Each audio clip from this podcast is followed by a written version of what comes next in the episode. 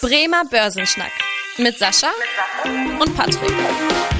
Dann moin und herzlich willkommen zu einer neuen Podcast-Folge. Mein Name ist Patrick Pech, mit dabei ist wie immer der Sascha Otto und wir beide schnacken jede Woche in diesem Podcast über ein spannendes Börsenthema.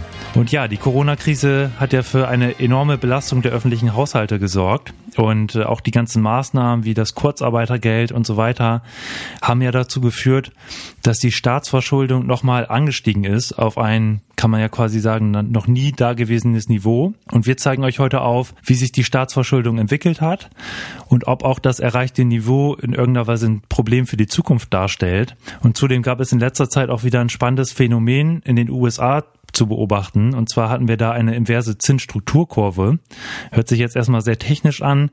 Wir erklären für euch heute aber, was das genau bedeutet und warum dieses Phänomen auch gerade bei Wirtschaftsexperten immer für Sorgen sorgt und äh, warum das auch immer sehr äh, stark beobachtet wird. Unser Thema der Woche. Der Woche, der Woche. Ja, jetzt gerade in der letzten Woche wurde ja auch berichtet, dass die Verschuldung in Deutschland in 2021 um 6,8 Prozent gestiegen ist. Ähm, also in den letzten Jahren hatten wir eigentlich immer so die schwarze Null und Corona hat halt dazu geführt, dass wir von dieser schwarzen Null abweichen mussten und halt eben auch neue Schulden aufnehmen mussten. Und äh, aktuell liegen wir da bei einer Verschuldung pro Kopf hier in Deutschland von rund 28.000 Euro. Einfach auch, dass man das mal so ähm, relativieren kann oder dass man das mal zeigen kann, was das eigentlich auf die Gesamtbevölkerung bedeutet. Und Hintergrund sind halt, wie ich schon erklärt hatte im Eingang, die Maßnahmen im Rahmen der Corona-Krise.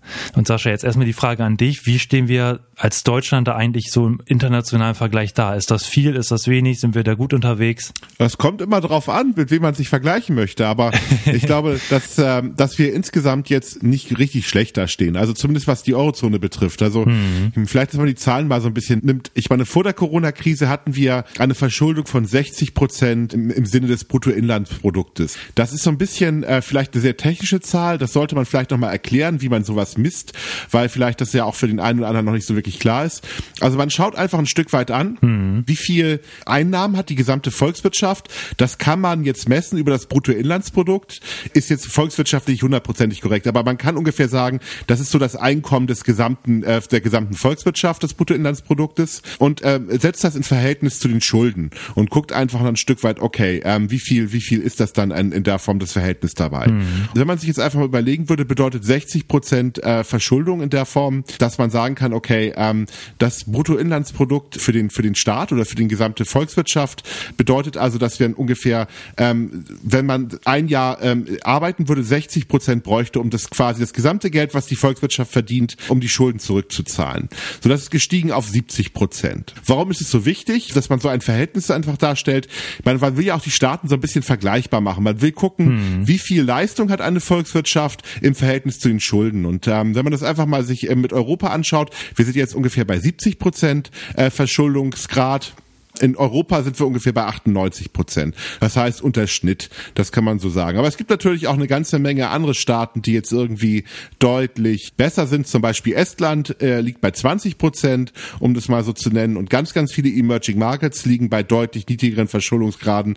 Also die Industrienationen sind schon höher okay. verschuldet. Mhm. Und jetzt vielleicht nochmal ein letzter Satz, ob das viel oder wenig ist. Also wir haben uns ja mal irgendwann zusammengesetzt, als wir die Europäische Union gegründet haben und haben gesagt, so ja, wir müssen da irgendwie eine Zahl kreieren, also irgendwie eine maximale Verschuldung, die sogenannten Maastricht-Kriterien, und die sind bei 60 Prozent. Das reißen aber momentan alle. Also müsste man ernsthaft mal über diese Regel diskutieren, weil es gibt momentan in ganz Europa jetzt nicht einen einzigen Staat, außer natürlich Estland, klar, aber es gibt keine, die größeren Staaten, die momentan jetzt tatsächlich dieses Maastricht-Kriterium momentan reißen. Und da musste man natürlich auch die Frage stellen, wenn man eine Regel hat, die von nahezu allen Kandidaten gerissen wird, warum hat man die Regel überhaupt noch? Oder sollte vielleicht auch so ehrlich sein, und sagen, okay, das hat sich irgendwie überlebt oder man sollte an, auf der anderen Seite dann auch mal daran arbeiten, dass man da hinkommt. Aber das sieht momentan überhaupt nicht danach aus, weil ich gehe mal davon aus, dass natürlich auch durch, durch den momentanen Ukraine-Krieg die Verschuldung jetzt auch in Europa weiter steigen wird die nächsten Jahre. Ja, das also dieses Maastricht-Kriterium, was du schon genannt hast, das äh, wird ja öfter gesagt, dass das eigentlich ja mittlerweile hinfällig ist, äh, weil diese 60 Prozent da halt eben nicht erreicht werden. Wobei man ja sagen muss, jetzt Deutschland war ja in den letzten Jahren knapp darunter. Also wir haben es ja eigentlich quasi geschafft, weil es gab da ja auch 2009 äh, quasi die Schuldenbremse, die auch im Grundgesetz verankert wurde Und seitdem kann man äh, sagen, dass wir hier in Deutschland äh, echt eine sinkende Staatsverschuldung hatten und äh, auch in den letzten Jahren ja öfter die schwarze Null erreicht haben, also quasi gar keine Neuverschuldung hier in Deutschland hatten. Äh, nur jetzt halt während der Corona-Krise musste die ausgesetzt werden. Ich glaube, das war ja auch so ziemlich, kann man sagen, alternativlos, weil hätten wir jetzt halt eben nicht oder hätten auch. Ein furchtbares Wort. Es ist alternativlos, ist für mich so eine Aussage, die gerne von Politikern benutzt wird, aber ich finde, es, äh, das, das Wort an und für sich ist schon schlecht, weil die die Alternativen mögen zwar schlecht sein, mhm. aber dass man keine anderen Möglichkeiten hat, ist immer sehr eindimensional, finde ich. Okay, ja gut, da, da hast du wiederum recht, aber mhm. da ist ja die Frage so, also ich, ich muss sagen, im gerade jetzt durch die durch die zunehmende Staatsforschung hat man ja eigentlich auch ähm, die Corona-Krise ganz gut im Griff gehabt. Also durch die also, durch die Kurzarbeitergelder und so weiter. Also das waren glaube ich wichtige Maßnahmen. Teile ich deine Meinung schon zur, definitiv. Ja. Also ich finde auch, dass es eine gute Maßnahme war und ähm, ich bewerte das auch für mich als als gut für die Kapitalmärkte, für die Wirtschaft. Mhm. Also da hat man schon die richtigen Maßnahmen ergriffen. Aber es war nicht alternativlos. Man hätte auch andere Dinge machen können. Das stimmt. Alternativen hätte es gegeben, wahrscheinlich mit, mit anderen äh, Konsequenzen und Folgen. Ja, also hier gerade in Europa, es gab ja verschiedene Programme. Einmal hier die einzelnen nationalen Programme, dann aber auch die europäischen Programme, wo äh, man ja auch gerade die Länder unterstützen wollte, die sehr hart von der Corona-Krise betroffen waren. Da auch mal zu nennen, so im europäischen Vergleich. Gerade zum Beispiel Spanien, die ja auch sehr äh, von der Corona-Krise betroffen waren. Da waren wir vor der Corona-Krise bei so 95 Prozent Staatsverschuldung und jetzt in äh, 2021 bei 120 Prozent, also ein deutlicher Anstieg. Wenn man jetzt mal so die reinen Prozentzahlen sieht, dann würde man jetzt erstmal denken, okay, ist schon Anstieg, aber wenn man mal auch sieht, was da für eine Verschuldung hintersteckt, auch jetzt, dann ist das schon enorm. Und jetzt ist ja die Frage, man kann ja aktuell sagen, ja, die Zinsen sind niedrig, wir können uns das alle leisten, alle Länder können die Schulden ja locker zurückzahlen bei dem niedrigen Zinsniveau. Zum Teil gab es ja auch lange eine Zeit, wo die Staaten sogar noch Geld dafür bekommen haben, äh, Schulden aufzunehmen, weil die Rendite im negativen Bereich war. Gerade Deutschland zum Beispiel hat da ja enorm von profitiert. Jetzt die Frage an dich, Sascha, was hat das eigentlich für eine Konsequenz, dass wir immer mehr Schulden machen? Ist das für die Zukunft mal irgendwie ein Problem oder können wir sagen, das geht ewig so weiter? Also das kann man gar nicht so pauschal sagen. Also es kommt immer drauf an. Also ich meine, man kann das ja auch mit den Schulden machen, die man privat macht. Wenn ich jetzt Schulden mache, um mir eine Immobilie zu kaufen, wo ich lange drinne wohne, die auch einen gewissen Wert hat, mhm. dann würde ich mal sagen, sind das sicherlich gute Schulden, die sicherlich auch ihre Existenzberechtigung haben. Und wenn ich mir jetzt aber irgendwie Schulden aufnehme, um meinen nächsten Urlaub zu finanzieren, der dann sicherlich auch sehr schön ist, dann sind es vielleicht eher schlechtere Schulden. Und genauso kann man es bei den Staaten auch sich betrachten. Solange man das Geld, was man aufnimmt, sinnvoll investiert und äh, damit auch, ich sag mal, entweder die Bevölkerung sichert oder gegebenenfalls auch das Wirtschaftswachstum sichert oder vielleicht auch ähm, neue Wachstumsfelder oder in Bildung investiert. Also alles Dinge, die für die Zukunft gerichtet uns äh, einen positiven Effekt bringen. Gute Schulden. Mhm. Wenn man aber das Geld einfach nur raushaut, weil man vielleicht irgendwelche Wahlen gewinnen möchte, was ja auch einige Staaten ganz gerne machen. Also gerade vor den Wahlen ist man ja auch immer häufig großzügiger in den meisten Staaten. dann sind das wahrscheinlich irgendwelche Dinge, die dann so ein bisschen verpuffen. Also das ist, das ist so ein bisschen der Effekt. Jetzt kann ich einfach nur ein Stück weit sagen, ich glaube, so die Schulden, die wir die letzten Jahren gemacht haben in Europa, sind nicht alle, aber die meisten gute Schulden, die dazu geführt haben, dass wir gut durch die Corona-Krise durchgekommen sind. Wie auch schon gesagt, auch wenn wir über Alternativlosigkeit ja diskutiert haben schon, ist das sicherlich eine sehr gute Maßnahme gewesen, die uns jetzt irgendwie für die Zukunft besser aufgestellt hat. Also deswegen macht mir das jetzt erstmal nicht so große Sorgen dabei. Und das zweite Effekt ist natürlich auch ein Stück weit, also diese Zahlen, das ist also eigentlich überhaupt nicht aussagekräftig. Also ob jetzt 70 Prozent Verschuldung oder 130 Prozent Verschuldung oder 150 Prozent Verschuldung, ob das viel oder wenig ist, äh, kann man gar nicht sagen. Es hängt also tatsächlich darauf an, wie denn diejenigen, die das Geld leihen, das Land beurteilen. Und solange man jemand findet, der sagt, Deutschland ist ein guter Schuldner, hm. ich bin gern, gern bereit, denjenigen Geld zur Verfügung zu stellen, können wir uns auch deutlich höhere Verschuldung leisten. Ähm, und genau das ist halt auch der Effekt dabei. Solange man ein Vertrauen aufbaut am Kapitalmarkt, das ist sowieso das Wichtigste, werde ich auch Geld dort bekommen können. Und sicherlich ist diese Zahl ein Indikator und sicherlich auch ein Indikator dafür, ob ein Staat jetzt ein bisschen mehr oder ein bisschen weniger Zinsen für seine Schulden zahlen muss. Aber man kann jetzt nicht sagen, es gibt eine absolute Zahl, die kein Staat in der Form jetzt in der Form reißen dürfte. Sonst hätten wir tatsächlich schon Staaten, zum Beispiel Japan, die sehr, sehr hohe Verschuldungsgrade haben.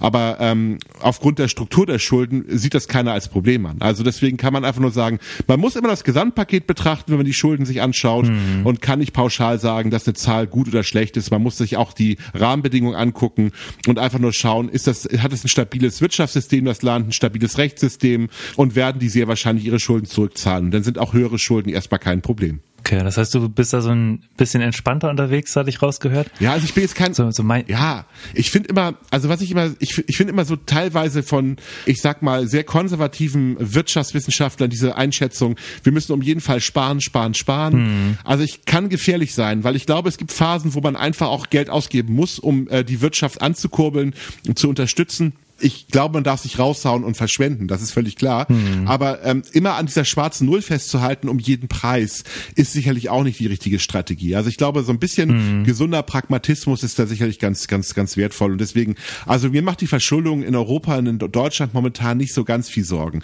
Solange das Wachstum funktioniert, also mir macht eher das Thema Wachstum Sorgen als, als jetzt die Schuldensituation. Ja, das stimmt, da hast du recht, weil gerade durch das, durch das Wachstum kann man ja auch wiederum dafür sorgen, dass diese Relation, äh, wenn das BIP steigt, steigt äh, und die Verschuldung gleich bleibt, dann haben wir auch eine niedrige äh, Verschuldungsquote. Wobei ich jetzt grundsätzlich sagen muss, dass ich da schon, äh, so auch als ich die Verschuldungsquoten äh, nochmal rausgesucht hatte, äh, schon so ein bisschen skeptisch bin, gerade so was die Zukunft angeht, wenn wir jetzt auch mal nicht so ein niedriges Zinsniveau behalten. Und im Endeffekt führt diese Verschuldung ja auch dazu, dass wir irgendwie gezwungenermaßen ein niedriges Zinsniveau auf Dauer behalten müssen, weil gerade wenn man sich mal so die Länder anguckt wie Griechenland, Italien, Griechenland beispielsweise mit 200 Prozent Staatsverschuldung oder auch Italien mit 155 Prozent und da sage ich mal, da tut's ja eigentlich echt weh, wenn da die Zinsen irgendwann mal steigen sollten und das raubt ja auch in irgendeiner Weise die Handlungsfähigkeit für die Zukunft, wenn nochmal irgendwelche anderen Krisen kommen. Wie siehst du das an dieser Stelle? Also auch da wieder, das Schöne ist, der Zinsmarkt ist ja quasi von uns selber gemacht. Also natürlich sagt man immer so schön, dass die Europäische Zentralbank unabhängig ist und die Zinsen natürlich aufgrund der Preisniveaustabilität äh, stellt.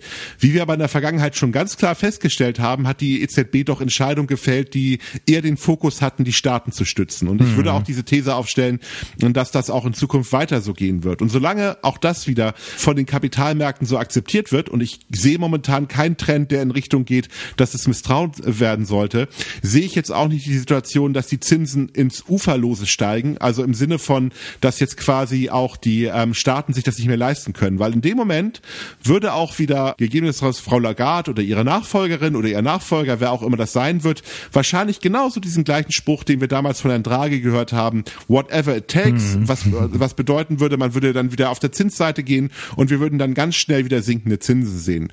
Natürlich dann eben auch mit, mit wieder erhöhten Inflationsraten. Ich glaube aber tatsächlich momentan momentan diskutieren wir sehr viel über Inflation und finden das auch ganz, ganz dramatisch. Aber die Bereitschaft von Politikern, von Notenbankern, erhöhte Inflation in Kauf zu nehmen, ist deutlich höher, als jetzt tatsächlich diese Staaten gegebenenfalls pleite gehen zu lassen. Also deswegen glaube ich ein Stück weit, dass wir hm. eine Nichtrückzahlung der europäischen Staaten, dass wir so etwas in der Form nicht sehen werden. Also deswegen, ich bin da recht entspannt. Und jetzt muss man ja auch eine Sache sagen. Das Thema Inflation, so schlimm wir das jetzt aktuell finden und so, so sehr uns das ja auch tangiert als, als Verbraucher, Verbraucher führt ja auch automatisch dazu, dass die Staaten sich entschulden.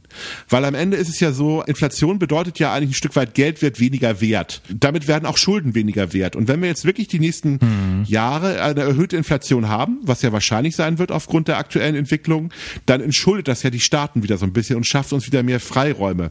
Das ist jetzt nicht eine tolle Lösung und auch nicht das Optimum, aber es ist zumindest eine naja, minimal positive Begleiterscheinung der Inflation, die wir momentan haben und die dann die europäischen Staaten zumindest leicht wieder handlungsfähiger macht und so ein bisschen Entschuldung verursacht. Okay, ja, gerade in Verbindung mit niedrigen Zinsen, das kommt den Staaten natürlich zugute äh, bei der Verschuldung. Dann lass uns auch gerne nochmal einen Blick über den Teich werfen in die USA. Auch da haben wir durch die Corona-Krise einen deutlichen Anstieg der Schulden. Vor der Corona-Krise 2019 bei 109 Prozent. 2020 dann äh, rapider Anstieg auf 134 Prozent. Wenn man das jetzt mal mit Deutschland vergleicht, dann sind wir da ja wirklich, sag ich mal, fast beim doppelten Niveau. Jetzt ist die Frage, USA wird ja auch immer als sehr, sehr solider Staat angesehen, als äh, auch wenn man sich mal anguckt am internationalen Kapitalmarkt, da macht sich ja niemand Sorgen, dass irgendwie die, die USA ihrer Verpflichtungen nicht nachkommen kann. Wie würdest du das jetzt einschätzen, wenn man jetzt mal rein die Zahlen anschaut, müsste man ja sagen, ist Deutschland deutlich besser aufgestellt als die USA. Gibt Gibt es da noch andere Gründe, die wir, die wir irgendwie hier nicht sehen, äh, dass das ein, eigentlich international anders angesehen wird? Auch da wieder der Teufel steckt wie immer im Detail. Man muss da genau reingucken. Hm. Zum Beispiel müsste man sich mal angucken, das Rentensystem. Also wir in Deutschland haben ja tatsächlich ein Rentensystem, was darauf basiert, dass am, am Ende des Tages die nächste Generation für, für uns bezahlen wird. Also das ist ja die Idee dahinter. Der Generationsvertrag, den wir ja in der Form haben. Und das Zweite, was wir haben, wir haben die Situation, dass der Staat den Beamten verspricht, dass sie, wenn sie in Rente gehen, tatsächlich diese Pension bekommen. Das zahlt der Staat ganz alleine. Jetzt müsste man das natürlich auch fairerweise als eine Art äh, Schuld sehen, weil ich sag mal, wenn ich jemandem verspreche, dass er in Zukunft irgendwie Zahlung bekommt, dann ist das ja eigentlich eine Verbindlichkeit, also die ja auch irgendwie bilanziell bewertet werden würde. Bei Unternehmen ist es auch der Fall. Also wenn ein Unternehmen jetzt eine Art Pensionszusage für für die Mitarbeiter macht, mhm. eine Mitarbeiter ähm, Altersvorsorge quasi, dann muss das Unternehmen das bilanzieren und quasi als Verbindlichkeit bewerten. Der Staat tut das aber nicht. Und jetzt, äh, warum der Vergleich zu Amerika? Also Amerika hat nahezu kein wirkliches Rentensystem. Also das alles, was dort an Rente gezahlt wird, mhm. ist kapitalgedeckt. Die meisten Menschen, die sich das leisten können, zahlen halt in eine Art Pensionsplan eins, also dieser 401k-Programm. Also das ist quasi so das, mhm. so ein bisschen wie die betriebliche Altersvorsorge. Das ist quasi das Modell, was die meisten äh, dort nutzen, um ihre Altersvorsorge zu finanzieren. Und das ist halt für jeden ein Konto, wo halt Aktien gekauft werden und andere Papiere. Und am Ende wird aus diesen Erträgen dann die Rente bezahlt desjenigen. Sowas haben wir in Deutschland nicht mm, und das bilanzieren wir auch nicht. Und wenn man das dazu rechnen würde und auch als Verbindlichkeit bilanzieren würde, dann wären wir gar nicht so weit weg von den Amerikanern. Also das nur als, als Aussage. Es gibt sogar Ökonomen, das hängt immer ein bisschen vom Zinsniveau davon ab, die dann sagen, wenn wir das richtig adäquat bilanzieren würden, hätten wir sogar eine höhere Verschuldung als Amerika. So jetzt, ähm, das ist ein, ein Streit, den kann man jetzt führen, aber es zeigt einfach nur ein Stück weit, man muss sich auch solche Gegebenheiten angucken und darf nicht nur einfach die nackten Zahlen angucken, äh, sondern muss das gesamte System bewerten. Deswegen kann man jetzt nicht sagen, dass die Amerikaner so viel schlechter oder so viel besser aufgestellt sind als wir. Also es gibt da Vorteile, es gibt da Nachteile, aber auf jeden Fall ist unser, ich sag mal, Pensions- und Rentensystem sicherlich eine Sache, die wir nicht in den Schuldensystem berücksichtigt haben und die man fairerweise berücksichtigen sollte, um es vergleichbar zu machen. Das ist gerade nochmal für alle wunderbar erklärt, warum die Pensionsverpflichtungen als äh, Fremdkapital auf der Passivseite bilanziert werden. Für all diejenigen, die gerade in der Schule oder im Studium irgendwie Bilanzierung lernen und sich immer gefragt haben, warum das so ist. ja, und dann äh, lass uns auch nochmal zu einer anderen Thematik kommen hatte ich ja auch eingangs gesagt, dass wir das Phänomen hatten in letzter Zeit wieder, dass wir eine inverse Zinsstrukturkurve hatten. Äh, gerade in, in, den USA war das zuletzt der Fall. Und normalerweise ist es ja so, dass wir mit längerer Laufzeit auch steigende Renditen haben, was ja, sag ich mal, wenn man sich das überlegt, vollkommen normal sein sollte, dass äh, je länger das Geld angelegt wird, desto höher auch die Verzinsung ist, weil ja auch einfach der Investor auf sein Geld verzichtet. Deswegen auch je länger das passiert, je höher das Risiko ist, dass das Geld auch nicht zurückgezahlt wird. Und eine inverse Zinsstruktur sagt ja an sich schon, dass da irgendwas komisch ist. Also wir haben für kürzere Anleihen beispielsweise höhere Renditen als für längere Anleihen. In den USA hatten wir zuletzt äh, für zweijährige Staatsanleihen eine Rendite von zweieinhalb Prozent und für zehnjährige Staatsanleihen eine Rendite von rund 2,4 äh, Prozent. Äh, da die Frage an dich, Sascha, warum wird das jetzt immer so stark hervorgehoben und warum sagen jetzt alle Wirtschaftsexperten, Vorsicht, da droht jetzt eine Rezession? Also der Hauptfaktor ist natürlich ein Stück weit, dass da etwas passiert, was irgendwie gegen das menschliche, wirtschaftliche, ökonomische Verständnis ist. Mhm. Also wenn ich jetzt tatsächlich sage als Investor, ich bin bereit, einen niedrigeren Zinssatz in Kauf zu nehmen, wenn ich das Geld länger anlege, dann ist irgendwas falsch in der Wirtschaft, weil am Ende ist ja genau der Effekt, Effekt ein anderer. Ich meine, alleine schon aus der Logik heraus, dass ich natürlich gerne möglichst flexibel über mein Geld verfügen möchte und äh, nicht die Bereitschaft habe, möglichst lange dann äh, davon hinzugehen. Also es das heißt einfach ein Stück weit, es ist deutlich mehr Nachfrage nach Anleihen mit längeren Laufzeiten. Das heißt also, die Kurse steigen und deswegen ähm, hm. führt das automatisch dazu, dass dann die Zinsen nach unten gehen. Und auf der anderen Seite, die kürzeren Laufzeiten sind unattraktiver, also werden nicht so stark gekauft, deswegen sind die Zinsen dort höher. Das ist so ein bisschen so der Punkt dabei. Das zweite ist auch ein Stück weit ein Indikator dafür, dass Unternehmen Chancen nicht nutzen. Weil wenn jetzt das Zinsniveau auf der langen Seite sehr niedrig ist, dann ist das ja eigentlich ein gutes Signal und ich könnte doch als Unternehmer sagen, super, niedrige Zinsen, ich kaufe jetzt ein paar Maschinen, hm. ich übernehme einen Konkurrenten oder ich mache irgendwas anderes, was ich gerade sinnvoll finde, ähm, weil ich kann es ja für billiges Geld bekommen, das Ganze. Das machen die Unternehmen aber nicht. Das heißt also, es werden diese Opportunitäten nicht wahrgenommen.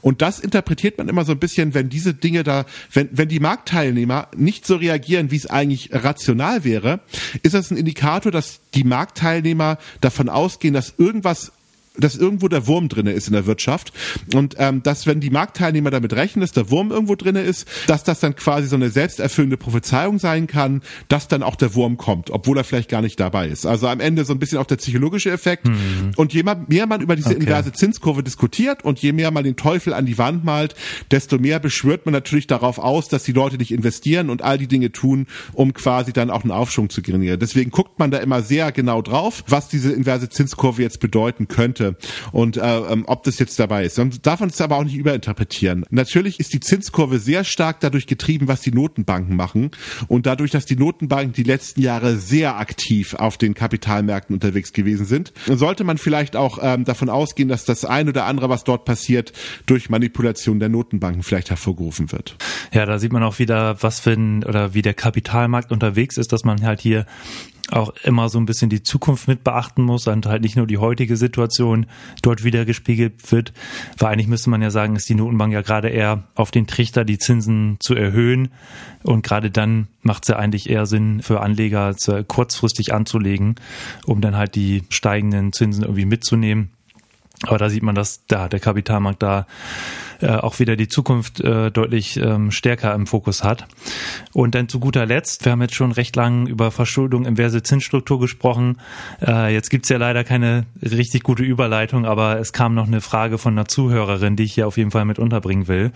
Und zwar ist es ja so, dass in letzter Zeit viele Ökofonds, also viele Fonds, die jetzt speziell in Unternehmen investieren, die ähm, ökologisch sehr gut aufgestellt sind, ähm, also die irgendwie klimafördernd äh, agieren, ähm, dass die Fonds in letzter Zeit jetzt nicht so gut performt haben im Vergleich zu anderen Fonds.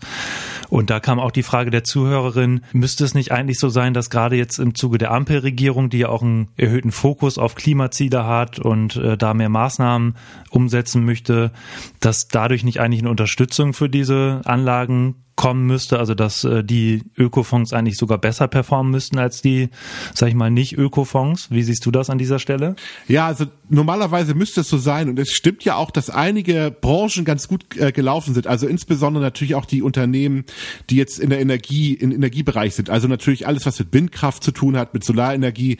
Also diese Unternehmen sind in der letzten Zeit ganz gut gelaufen. Jetzt muss man aber fairerweise sagen, dass natürlich auch das andere Ende der Skala sehr gut gelaufen ist. Also alle Firmen, hm. die Öl fördern, weil natürlich die Ölpreise momentan so hoch sind. Also das ist momentan so der Punkt dabei. Auf lange Sicht ist die Logik der Zuhörerin vollkommen richtig. Okay. Ähm, hm. Das Ganze wird jetzt sehr stark subventioniert. Dort gibt es unglaublich viel Geld, was dort allokiert wird. Und die Firmen, die in diesem Segment tätig sind, werden auf lange Sicht besser performen als Firmen in anderen Segmenten. Keine Frage. Momentan ist es aber tatsächlich so, dass aufgrund des sehr, sehr hohen Ölpreises natürlich auch die ökologisch nicht so ganz korrekten Unternehmen sehr große Profite machen und da ist der Kapitalmarkt einfach sehr gierig. Das Geld geht immer noch zu den Unternehmen, die das meiste Geld verdienen. Das sind momentan halt die Ölfirmen und die Rohstofffirmen.